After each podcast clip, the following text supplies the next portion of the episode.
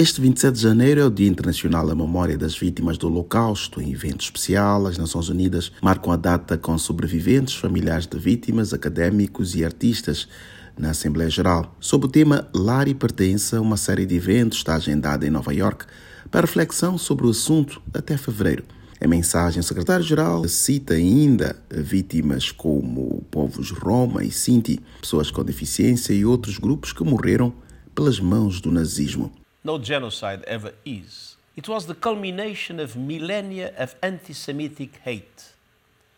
The Nazis could only move with calculated cruelty from. António Guterres, nenhum genocídio é inevitável. Ao recordar o evento, ele destacou o culminar de milénios de ódio antissemita. O chefe das Nações Unidas enfatiza que os nazistas só puderam atuar com uma crueldade calculada, com atos desde discriminação de judeus da Europa até a sua aniquilação porque poucas pessoas se manifestaram e muitos outros nada fizeram. Para o secretário-geral, ao relembrar o Holocausto, o mundo reconhece ameaças à liberdade, à dignidade e à humanidade, incluindo no tempo atual. We must never forget, nor allow others to ever forget, distort or deny the Holocaust. O chefe da ONU pediu que o genocídio nunca seja esquecido e nem se permita que outros esqueçam, distorçam ou neguem.